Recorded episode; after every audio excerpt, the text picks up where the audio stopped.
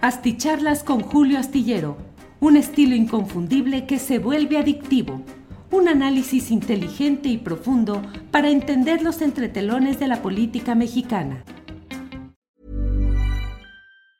Hey, it's Ryan Reynolds, and I'm here with Keith, co star of my upcoming film, If, only in theaters, May 17th. Do you want to tell people the big news? All right, I'll do it. Sign up now and you'll get unlimited for $15 a month in six months of Paramount Plus Essential Plan on us. Mintmobile.com slash switch. Upfront payment of $45 equivalent to $15 per month. Unlimited over 40 gigabytes per month. Face lower speeds. Videos at 480p. Active Mint customers by 531.24 get six months of Paramount Plus Essential Plan. Auto renews after six months. Offer ends May 31st, 2024. Separate Paramount Plus registration required. Terms and conditions apply if rated PG. There's never been a faster or easier way to start your weight loss journey than with PlushCare. PlushCare accepts most insurance plans and gives you online access to board-certified physicians who can prescribe FDA-approved weight loss medications like Wigovi and Zepbound for those who qualify. Take charge of your health and speak with a board-certified physician about a weight loss plan that's right for you. Get started today at plushcare.com slash weight loss. That's plushcare.com slash weight loss. plushcare.com slash weight loss. Muy buenas noches, buenas noches. Mónica Torres, gracias, bienvenido. Me dice eh, Silvia Sansores, saludos, gracias. Jack Roland, saludos desde el Estado de México, el pueblo sin ley. Sopas, sopas, así andan las cosas por allá. Saludos eh, cordiales desde Morelia, Michoacán. Eh, Ángel Fuentes dice saludos a mi esposo Alexis Puentes. Saludos al esposo Alexis Puentes eh, compañero de Ángel Fuentes. Muy bien, muchas gracias. Héctor Riojas, saludos desde Oklahoma. Em, saludos desde Midland, Texas, nos envía Gustavo Busba. Muchas gracias, muy amables. Bueno, muchos saludos que agradecemos absolutamente. Eh, background panista, dice aquí. No, ni me digan nada, que hoy estuve a punto de ponerme una camisa anaranjada tenía rato por ahí guardada, no la había visto, la encontré y dije, mira qué bonita camisa naranjada. Dije, no, ahorita como están las cosas, van a decir ebrardista o eh, Samuel Longarcista. Dije, no, no, no, eso sí está grave entrarle a eso. ¿Cómo están? Buenas noches. ¿Qué dicen? ¿Cómo les ha pintado este lunes? ¿Qué tan fácil o tan difícil les está haciendo el inicio de la semana? ¿Cómo van? Y la grilla, la política, todo caminando. Em, Jack Roland dice muy bonito el fondo. Muchas gracias. Em, eh, Josefina Fernández Arias envía saludos, saludos de Zamora, Michoacán. Eh, saludos, Julio, desde el sur de Insurgente Sur, lugar de los foquitos, dice Alejandro Moya. Híjole, Insurgente Sur, que a veces camino, cuando ando por allá, camino, caminamos en la nochecita, en la tardecita, con mucho gusto. Eh, Sofía Amezcua nos envía el primer apoyo de esta noche, el primero de muchos que van a llegar. Y dice Julio, muchas gracias por tus videos, aprendo mucho contigo. ¿Has escrito algún libro sobre periodismo? Dice Sofía Amezcua. No, Sofía Amezcua, porque fíjese que en realidad, y ese es un punto que yo siempre digo con toda claridad, yo no soy periodista de, formación académica formado académicamente, para que no se vea mal. No hay necesidad de estudiar la carrera de periodismo para ejercerlo. El periodismo es un oficio del cual muy buenos eh, instrumentos nos da la universidad para poder conocer las teorías, la práctica, eh, todo lo relacionado con el periodismo. Pero en el fondo muchos somos periodistas que no estudiamos periodismo ni ciencias de la comunicación, que estudiamos otra carrera universitaria y la vida nos llevó ahí. Yo desde la secundaria tenía la tentación de escribir y yo siempre quise ser periodista, pero donde estudié eh, mi carrera universitaria en San Luis Potosí, la verdad es que solo había en aquellos tiempos los estudiantes, al menos en la Universidad Autónoma de San Luis Potosí, al decidir entrar al bachillerato, uno tenía que decidir entre ciencias o humanidades y a mí me gustaba humanidades, pero solo había tres carreras, contador, mm, economista o abogado, nada más. Y la verdad es que preferí pues abogado. No me arrepiento, me ha dado bases para entender el mundo jurídico, el mundo, las teorías del Estado, muchas cosas. No soy abogado de verdad porque nunca litigué, nunca practiqué. Como suelo decir, yo no he litigado ni en defensa propia. Entonces, bueno, eh, no soy verdaderamente, no tengo actualización, no tengo experiencia en el litigio, que esté leyendo cosas, pero bueno, eso estudié y luego ya me dediqué de pleno al periodismo. Yo siempre he dicho, bueno, acá en la Autónoma, en la Universidad Nacional Autónoma de México, eh, me hubiera gustado dar clases de periodismo práctico. Acá en Guadalajara, pues en la UDG, la Universidad de Guadalajara, claro que me encantaría dar cursos de periodismo práctico, periodismo de análisis político, periodismo práctico. Eso sí lo sé hacer perfectamente y no soy ningún falso modesto. No ejerzo la falsa modestia. Conozco bien lo que corresponde a mi ámbito de lo que hay que hacer en el periodismo de todo lo que se diga y se pueda hacer en el periodismo práctico, nota, reportaje, crónica, entrevista, artículo de opinión, columna periodística. No sé formar un periódico como se formaba antaño, con ciertas reglas muy especiales, nunca lo supe, pero siempre anduve eh, atento a los procesos de edición, a los talleres, a las imprentas siempre andaba ahí metido en todo eso. Entonces sí conozco, pero nunca he, hecho. Bueno, disculpen ustedes esta serie de cosas que luego me van a decir, a nosotros qué nos importan todas esas cosas, lo que queremos, iba a decir al toro, como decían antes, pero ahora ya todo está prohibido y suena muy eh, impropio. Antes se decía al toro, al toro, o sea, a lo que veniste a la plaza, a, atender las cosas, no echar un tanto rollo de esos. Eh, los que estudian ciencia de la comunicación terminan como mercenarios de la pluma. No, no, no, de ninguna manera. Al contrario, uy, uy, uy. Al contrario, mucho ha ayudado el que los, eh, las nuevas generaciones de periodistas tengan formación universitaria. Antes, la verdad es que el ascenso y la manera de hacer el periodismo era muy tortuosa y era muy eh, era menos grata que ahora. La verdad es que ahora hay muchos jóvenes universitarios con una gran formación, con, mucho conocimiento general, con un panorama amplio y eso ha mejorado el ejercicio periodístico. No tengo ninguna duda de ello. Carcagua Anapo dice, maestro, ¿para cuándo va a escribir la novela del maletín? Híjole, ¿qué le platico, Carcagua Anapo? Hace varios meses, y aquí están de, aquí hay la constancia plena entre quienes nos acompañan en estas videocharlas astilladas, pues yo llegué a hablar de que yo estoy preparando, que yo creo que me gustaría un poco, en aquel tiempo decía, un poquitito más adelante la posibilidad, pues ya como de jubilarme y de ya dedicarme a las cosas que sí me, me llaman mucho y que no he podido hacer, como es el dedicarme a escribir, por ejemplo, esa novela del maletín, que ahí está al principio, pero no he podido avanzar porque el tiempo en estas tareas del Internet y los programas, así como amanece uno, anochece, pa, pa, pa, pa, pa, y no se alcanza el periodo de reflexión y el dedicarle horas, horas de trabajo a una cosa como lo que yo siempre he querido. Siempre quise ser periodista y también siempre quise ser novelista o escritor de ensayos políticos, de novela, pero bueno, pues la verdad es que el tiempo no me ha dado y también la verdad es que el tiempo se va acabando, se va acabando y como suelo decir, el vaquero debe saber cuántas balas le quedan en la pistola para decidir cómo las va a gastar, porque si no, el tiempo se va y se va. Eh, eres mucho mejor que los sicarios de la información con títulos nobiliarios. Mejor te seguimos, Julio Astillero, dice Carlos Escudero Marín. Sí, no hay una división realmente entre quienes tienen un título universitario, una maestría, un doctorado. Con todo respeto, hay maestros de periodismo, de escuelas, de facultades que no han ejercido a plenitud, a plenitud del periodismo, porque la vida es así, pues. No lo digo en un sentido crítico o de denostarlos, pero simplemente se dedican al análisis, de la teoría, de la comunidad, y son muy importantes las cosas que ahí se descubren y se hacen. Pero ese no fue mi camino, sino el del periodismo práctico. La grabadora por delante, que antes teníamos unas grabadoras enormes, la libreta y el lápiz, la nota, la entrada, el reporteo, las fuentes de información. Así me fui haciendo yo como, como periodista, como reportero, que el reportero es la base de todo el ejercicio periodístico.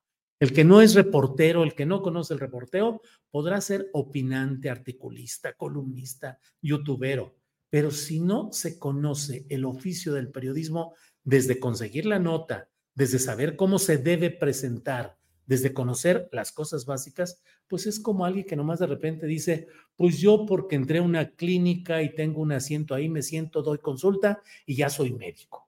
Pues no, no, no es así tan sencillo y por eso se cometen tantos despropósitos y tantas barbaridades, porque no se puede simplemente llegar, quien me escuche y tenga un oficio, una profesión, pues sabe que no es posible que de la noche a la mañana alguien llegue y se siente en su lugar y diga, pues ahora vamos a diseñar eh, los artículos de eh, para remolques de camiones y motores de tráileres, pues ahora los voy a, a, diseñar y a elaborar y a ser el ingeniero yo porque ya llegué y porque los nuevos tiempos permiten que ahora haya ingeniero ciudadano.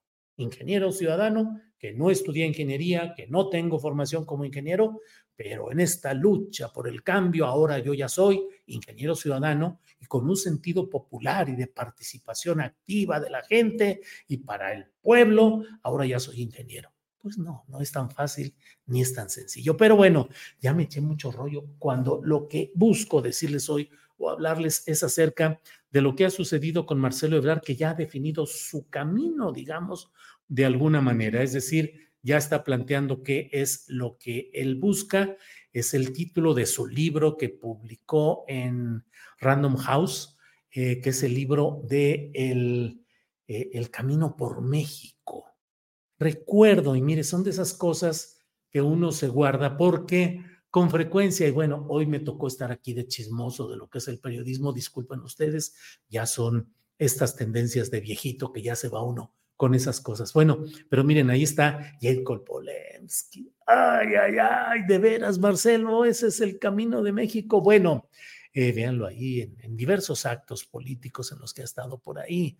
Em, ver, aquí me dice Eduardo, Eduardo Aranda Bricaide, dice Julio, entonces insisto, si los estudios formales teóricos son indispensables en la medicina, la ingeniería, el derecho, ¿por qué los desprecias en el periodismo? No, no los desprecio, no los desprecio, Eduardo Aranda, pero el periodismo no es una profesión, es un oficio y se va conociendo y se va aprendiendo sobre la marcha, echando a perder, equivocándose, practicando día tras día.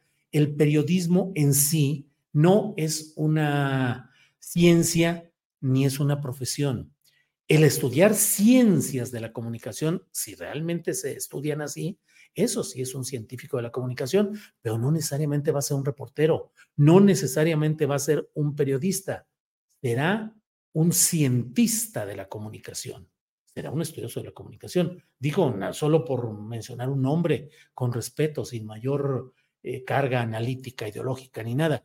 Raúl Trejo del Arbre es un hombre especializado en los estudios de ciencias de la comunicación y quién le va a negar a Raúl Trejo, que es un extraordinario maestro, escritor de no sé cuántos libros, eh, importante lo que hace.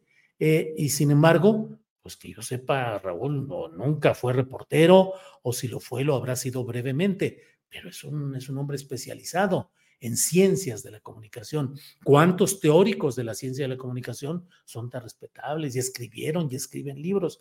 Pero el periodista directo, el que es capaz de hacer una nota, una crónica, un reportaje, no necesariamente eh, tiene que haber estudiado incluso nada. Conozco muy respetables oficiantes del periodismo que no estudiaron más que la secundaria y se fueron haciendo sobre la marcha autodidactas con mucha información, mucho análisis que se necesita, pero nada más. Y no, pues hoy, hoy sí se va a ir aquí la, la columna, digo la columna, la, la plática sobre periodismo. Gustavo Navarro Montes dice, periodismo obvio no es ciencia exacta. Pues sí, no es ciencia exacta, esa es la verdad. Eh, pero por ahí vi a alguien que decía que no le caían bien los columnistas políticos y creo que tiene razón, creo que tiene razón. La columna política mm, se ha convertido en un espacio, pues no, ya se, se escapó, se me escapó por ahí. Eh, todo esto. Lobo Espía dice, Julio sin estudios le daría clases a los Ferris, a las Denises, a los Krauses, etcétera. No, bueno, es que, no, no, sí tengo estudios universitarios, pero, eh, digo, los Krauses, no sé exactamente, pero pues más allá de lo que hayan estudiado, son periodistas, son León Krause, pues está metido en el trabajo periodístico cotidiano. Las Denises, Denise Merker, pues ha sido una estudiosa de ciencias de la comunicación eh, y ha ejercido periodismo. No, no, yo no tengo nada. A los Ferris, pues igual, no sé qué hayan estudiado, pero pues hayan estado todo el tiempo metidos. Aquí está la que andaba buscando. Con perdón, dice Francisco F., pero me chocan las columnas de información. Son para quien no se puede formar una opinión a partir de los datos.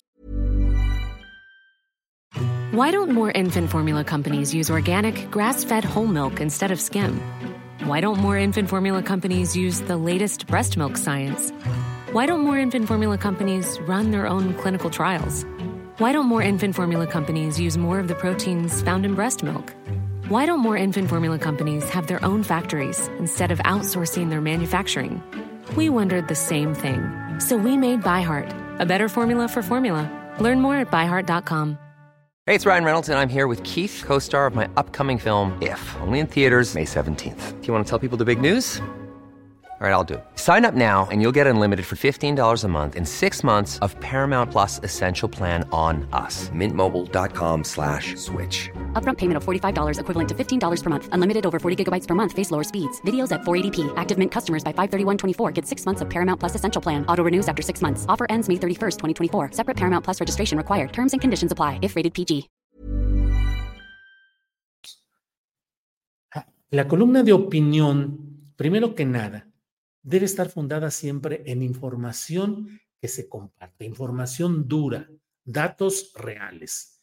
Si no es eso, es un artículo de opinión. El artículo de opinión puede decir, pues ahorita que está lloviendo, a mí me parece que las gotitas de agua que caen y forman un torrente son el significado de la lucha política que se va a dar contra X y Y. ¿Por qué? Pues porque a mí se me ocurrió que las gotitas del agua que caen pueden formar ese tipo de cosas pero el columnista tiene que partir de ciertos hechos concretos. Pasó esto, contestaron esto, sucedió aquello, y a partir de ahí, mi punto de vista como un periodista experimentado, que fue reportero, que conoció, que conoce el periodismo a fondo, eh, los medios de comunicación le dan la oportunidad de que escriba una columna, que es una forma, digamos, es eh, no, la, no, no el momento cumbre porque finalmente, como he dicho, un buen reportero siempre será el rey de la información, pero mm, ese es el camino para llegar. Ahora, llegado ahí,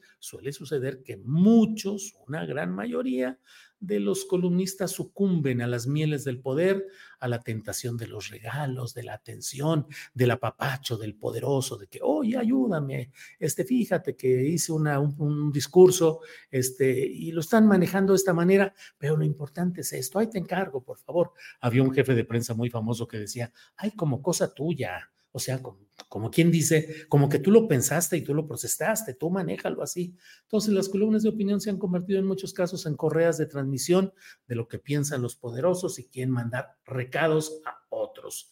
Difícilmente, y bueno, ese es el punto en el cual eh, creo que debe merecer aprecio cuando alguna columna de opinión trata de ser rigurosamente en la crítica a quienes sea necesario criticar y sea capaz de reconocer los méritos y fundamentar por qué reconoce esos méritos en ciertas acciones. Me acuerdo que durante la administración de Enrique Peña Nieto, el gran pillo, el banquete de la corrupción, el frívolo, el ignorante, que ahora nuestro presidente le dice el licenciado y le expresa agradecimiento, reconocimiento y lo califica como demócrata, bueno, pues hubo un tiempo en el cual Enrique Peña Nieto se decía que lo difícil ya no era criticarlo desde el periodismo, lo difícil, lo heroico, lo valiente, lo increíblemente eh, arriesgado, osado, era extender un reconocimiento a algo que hubiera hecho bien Peña Nieto, porque pues efectivamente estaba tan mal todo lo que hacía, que así estaban las cosas. Bueno, ya déjenme ir, bueno, aquí está Carlos Guzmán dice Marcelo, el Fredo de la 4T, porque ni siquiera llegó a ser un Michael Corleone. Híjole, el Fredo de la 4T, dice Carlos Guzmán. Si se acuerda usted de aquel personaje que en una, en un momento el padrino eh, Don Vito Corleone este, está frente al eh, a quien le propone eh, hacer negocios con las drogas y en casinos y todo eso, y el hermano Fredo, que era el hermano débil, el hermano debilucho, que no era fuerte como los otros y todo, este, se pone a alegar, sí, papá, ¿por qué no? Es bueno lo que te propone, y al final, ya cuando se van todos, lo agarra el papá. Oye, Fredo, nunca te pongas contra la familia, nunca el Fredo de la 4T se pondrá contra la familia. No lo sabemos, pero bueno. Em, un peliculón, las del Padrino, dice Alex Gutiérrez. Sí, claro, sobre todo el Padrino 2. No se cansa uno de verlo una y otra vez. Y son verdaderas clases de política, de ciencia política. El Padrino, igual eh, que algunas otras. Eh, eh, como House of Cards, la gran serie, sobre todo en la primera parte. Estás mal, Julio, dice Joan Durán. Estoy de acuerdo con usted, Joan Durán. No solo estoy mal, estoy pésimo. Eh, gran escena, dice Revan, sí. Fredo, nunca te pongas. Ese fue Sony, no, no, no. No, es Fredo, cuando Fredo se pone a tratar de apoyar la idea de que inviertan en no sé cuántas cosas, pero bueno, eh, ahí vamos. Ebrard ¿Era Sony, no Fredo? Jesús de Veracruz, Alejandro Rodríguez. Bueno, era Michael, no Don Vito. Saludos. Hoy voy a ver, se me hace que voy a tener que ver. no atacar mucho a Claudia Sheinbaum. Bueno, ya, ya, ya, ya, porque si no aquí nos vamos a quedar. Em, Fredo es el traidor, pues sí, Carlos Daniel Cano Solache. Bueno, bueno, pues ya me voy a quedar aquí, porque si no, este, Aquí vamos a estar discutiendo sobre eh, estos personajes y esta película El Padrino. Bueno, Marcelo Ebrard hoy ha trazado lo que dice él que es el camino de México, que yo digo es el camino de Marcelo. He escrito la columna astillero que puede usted leer mañana en la jornada y digo, entre otras cosas, digo, a ver, a Marcelo, si lo que quiere hacer es un álbum, la neta es que le faltan estampitas, porque quiere hacer una asociación civil como Morena, que Morena nació como asociación civil en 2011, cuando López Obrador, eh, ya encaminándose a lo que venía como el fraude electoral de otra manera, pero fraude electoral del licenciado Peña Nieto en 2012, eh, y ante los chuchos, que obviamente eran poco confiables, pues dio el paso a constituir la asociación civil denominada Movimiento de Regeneración Nacional, Morena. Fue en 2011. Llegaron las elecciones de 2012, ganó, bueno, hizo fraude el licenciado Peña, eh, el primero de los dos fraudes que menciona López Obrador, pero no menciona claramente quiénes son los fraudulentos. Los fraudulentos fueron Fox y eh, Felipe Calderón y Enrique Peña Nieto, que ganó a la mala en 2012 contra López Obrador. Pero bueno, ese no es el tema. Así nació Morena desde una asociación civil y eso fue el momento en el cual más adelante se rompió la relación con el Partido de la Revolución Democrática. El propio López Obrador tranquilamente, con anticipación, les dijo a los chuchos del PRD, les dijo, estamos a mano y en paz. O sea, a mano y en paz. No hay bronca, cada quien por su camino y se acabó. Y el partido Morena fue reconocido por unanimidad del Consejo General del Instituto Nacional Electoral en 2014, en julio de 2014, así es. Em, y allí inició una etapa a tambor batiente. Lo digo en la columna astillero de mañana y seguro van a decir, ah, barbero, además, porque digo el avasallador paso electoral de Morena. ¿Y cómo no va a ser avasallador un partido que en cuatro años reconocido con registro condicionado en 2014, en 2018 gana la presidencia de la República y a esta fecha, 2023, tiene veintitantas gubernaturas a su lado, la mayoría en, los, eh, en las cámaras del Congreso Federal y muchos congresos estatales y presidencias municipales importantes. No me pregunten. Bueno, ya me están aquí eh,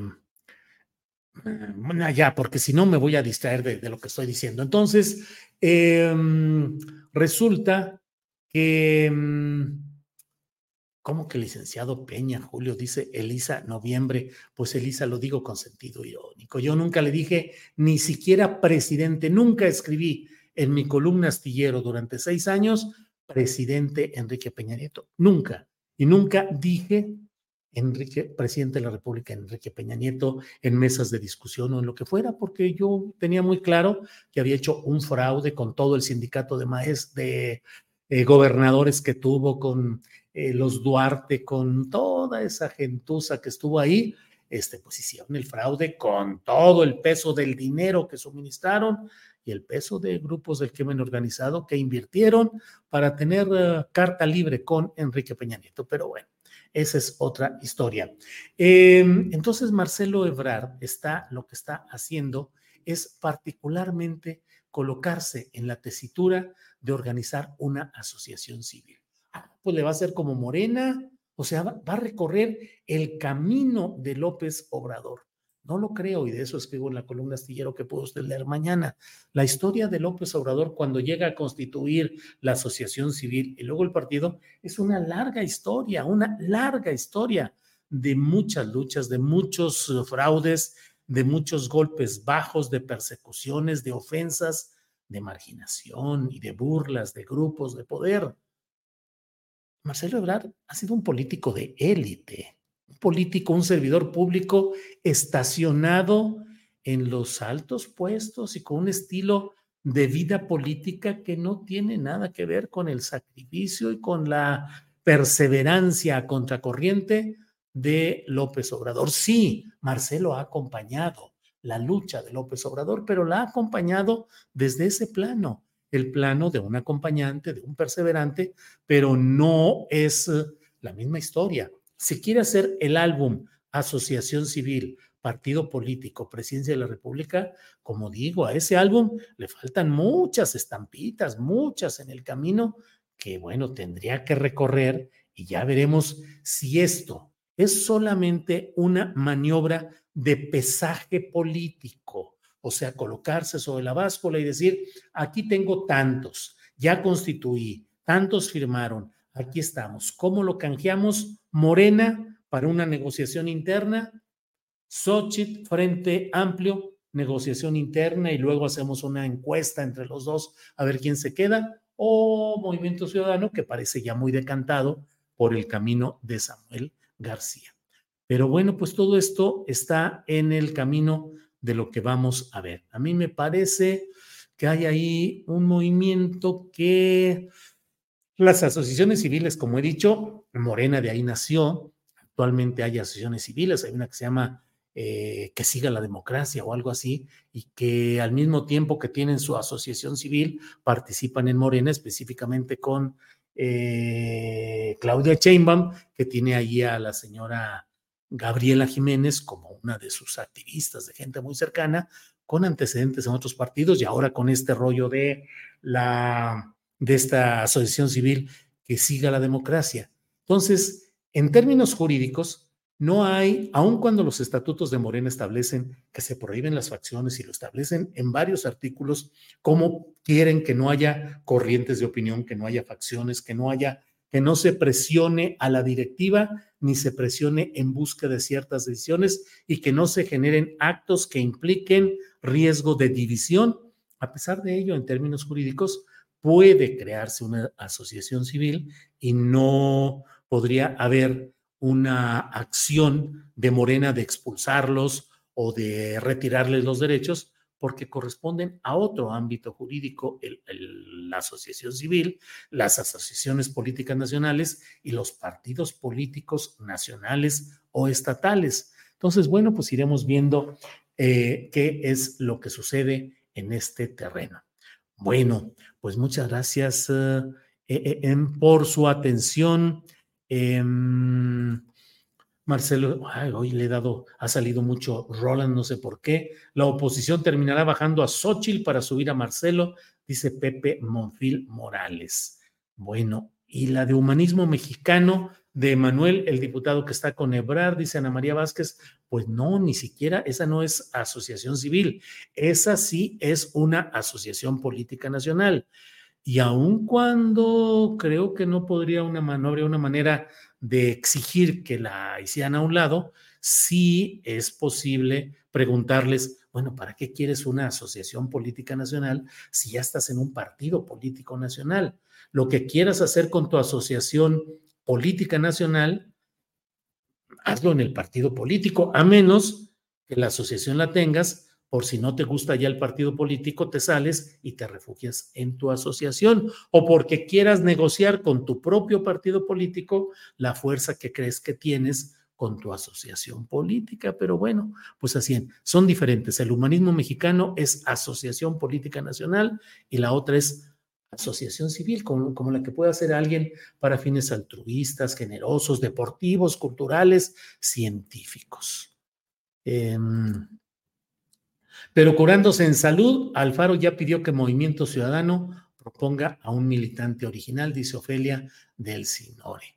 Bueno, Michelle Mora dice, don Julio, ¿cómo es a Guanajuato? Merece algún día, aunque sea una mención de cómo el Yunque sigue manejando la política local y la gente ama el masoquismo social eterno. Michelle Mora, la verdad es que la voz especializada en Guanajuato y la denuncia del Yunque que la acaba de hacer hace una semana, es Arnoldo Cuellar, que va a estar mañana en nuestra mesa de periodismo, que siempre está Arnoldo Cuellar. Bueno, ya hasta él mismo dice, pues voy a guanajuatizar la parte final o un comentario porque habla de Guanajuato siempre. Y yo la verdad, ¿para qué digo lo que con tanta maestría, conocimiento y profundidad dice el propio eh, Arnoldo Cuellar?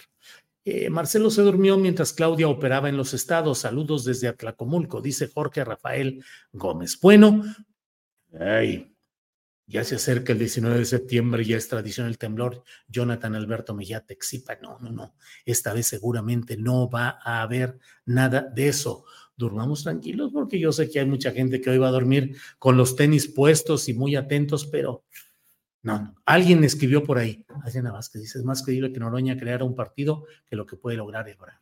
Bueno, eh, dice, el otro día leí a alguien que dijo, si tiembla el próximo 19 de septiembre, dejo de ser científico y me, me dedico a ser curandero o a la superchería o alguna cosa por el estilo. Bueno, pues muchas gracias a todos, a todas por esta oportunidad de platicar con ustedes y seguimos adelante. Nos vemos mañana, mañana de una a 3, cuando tendremos, entre otras cosas, un análisis de cómo se van viendo las cosas en el Estado de México.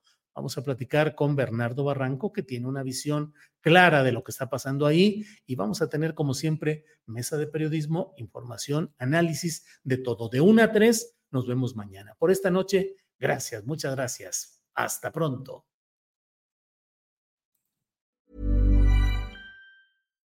When you make decisions for your company, you look for the no-brainers. And if you have a lot of mailing to do, stamps.com is the ultimate no-brainer. It streamlines your processes to make your business more efficient, which makes you less busy.